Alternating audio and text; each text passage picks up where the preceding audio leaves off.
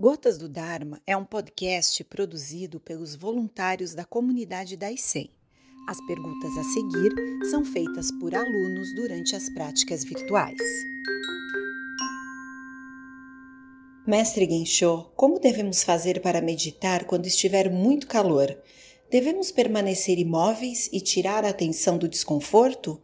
Existe algum problema em utilizar um ventilador? Nenhum problema em usar um ventilador, nenhum problema em usar ar-condicionado. Mas eu me lembro de uma vez em Porto Alegre, muitos anos atrás, quando comecei uma, um grupo lá, e nós tínhamos uma sala de meditação que foi construída num box de uma garagem, e o teto era uma chapa de concreto e não havia telhado em cima. Então o sol batia e esquentava o concreto. Um dia nós chegamos, era um dia muito quente, e quando abrimos a, a sala, seguramente a temperatura estava acima de 40 graus lá dentro. E as pessoas perguntaram, mas monge, como vamos meditar assim? Eu disse: esta é uma oportunidade, não é? Nós vamos nos sentar e vamos derreter. Vamos derreter. Então nos sentamos e me lembro muito bem que sentei e o suor começou a escorrer, pingar e empapar todo o meu corpo, mas estava imóvel. Tínhamos aberto as janelas e o vento começou a passar, é? mas a temperatura continuava muito alta. Mas todos aguentaram ali o tempo de meditação. Ficamos completamente molhados de suor, mas foi uma experiência maravilhosa, porque nós somos capazes de sentar no calor e derreter. E se um monge é capaz de queimar numa fogueira sem mover nenhum músculo, e tornar-se um com o fogo, nós podemos nos tornar um com o calor. Então, testem sua própria capacidade de tornar-se um com a dor, tornar-se um com o calor, tornar-se pedra com o frio, porque essa sempre foi uma prática existente dentro do Zen. É facilmente podem achar fotos de monges meditando nos alpendres de monastérios, olhando para a neve do lado de fora de uma sala, numa temperatura abaixo de zero. Também é possível de meditar. E também é possível de pensar num calor interno e produzir um fogo interior de tal forma que você aquece seu corpo. Isso também é possível fazer porque a mente tem capacidades insuspeitadas. Esse tipo de treinamento existe, chama-se Shungyo. É, quando estava em Yokoji, nos Estados Unidos, fazíamos Kinhin, com meditação na neve, caminhando com chinelos sem meias e cabeças descobertas e me lembro de fazer isso e não me lembro do frio. Portanto, é perfeitamente possível. Sensei, recentemente aconteceu-me uma quebra de pensamento. Eu estava distraído e então esqueci subitamente do que estava pensando. E ao tentar lembrar, não consegui. Foi similar ao acordar de um sonho e tentar lembrá-lo logo em seguida, esquecendo mais e mais a cada tentativa. Isso é fruto do zazen ou falta de ômega 3? Podemos perfeitamente provocar isso no zazen, não é? E é através do nosso treinamento de não dar valor às coisas. Né? Alguns sabem que eventualmente gosto de jogar xadrez. Né? Aí antigamente eu jogava partidas de xadrez e queria ganhar e ficava pensando porque tinha perdido, qualquer coisa assim.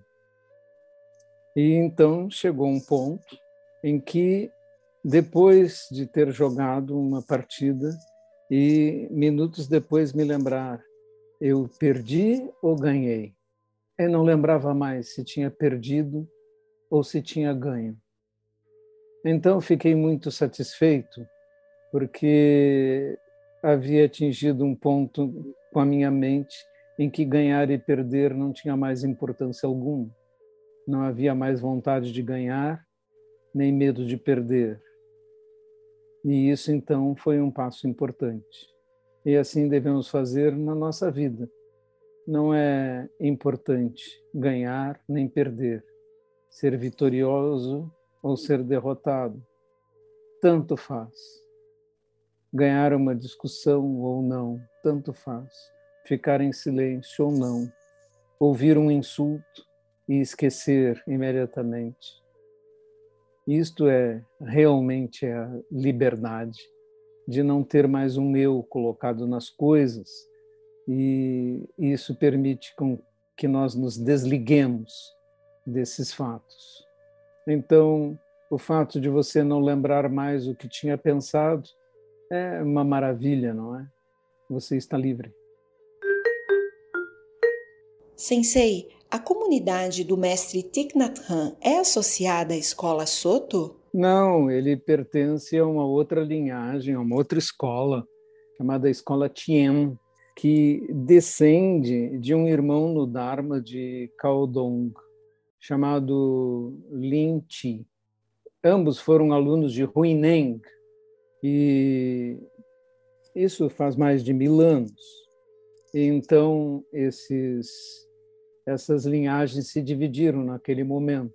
E mas os ensinamentos, como descendem de Huineng e da grande tradição do Zen chinês, do Shan, na verdade, né, se você lê um livro de Thich Nhat Hanh, é como se estivesse lendo um livro de um mestre da escola Soto também, porque somos irmãos, irmãos no Dharma, irmãos de linhagem essas tradições se desenvolveram separadas simplesmente por questões geográficas, por grande dificuldade de comunicações mil anos atrás, dificuldades de viagens, por causa disso.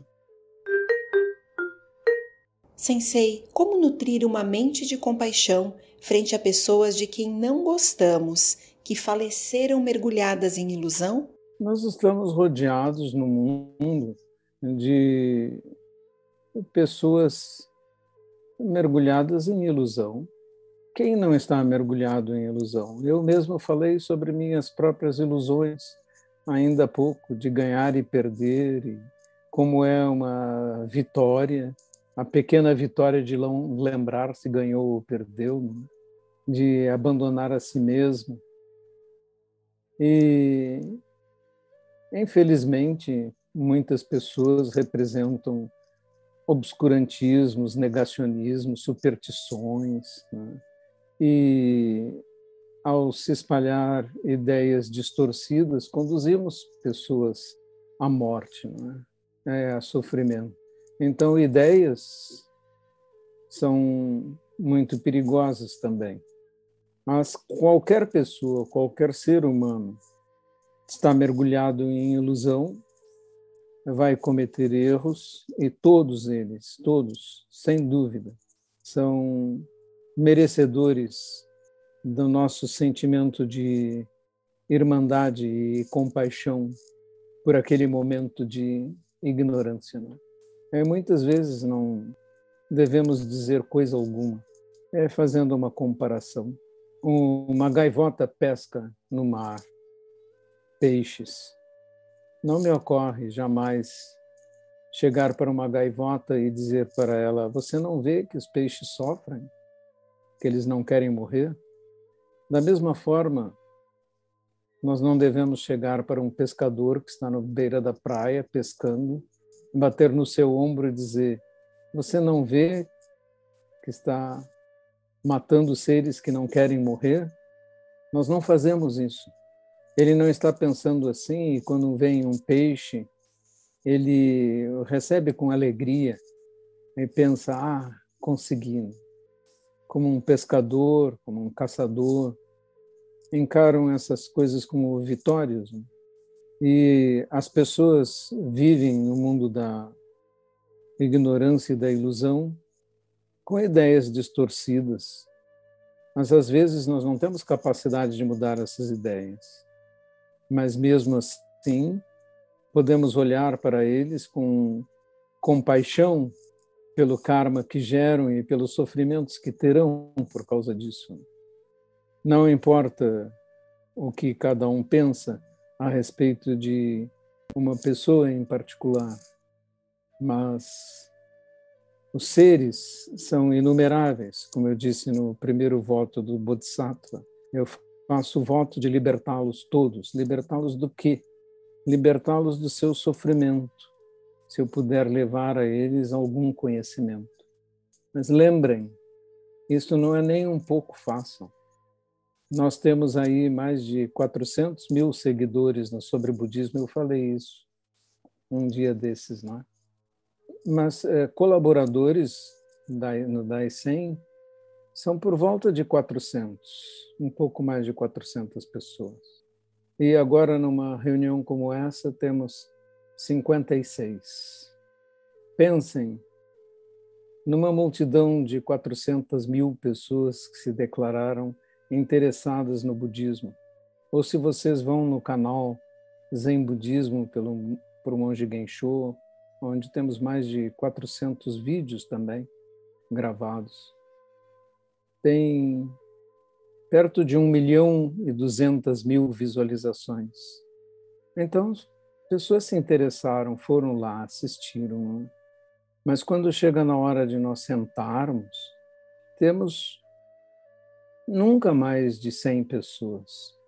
Sempre o número é esse, 56, 60. É prodigioso, é um número prodigioso. Mas isso é o que nós temos no nosso país inteiro, não é? Então nós pensamos sobre a ignorância, os sofrimentos que a ignorância produz, as pessoas que são ignorantes, mas que acreditam nas suas ideias, mas quantos são os que realmente querem jogar fora suas crenças e ter coragem de esquecer de si mesmos? Somos poucos, não é?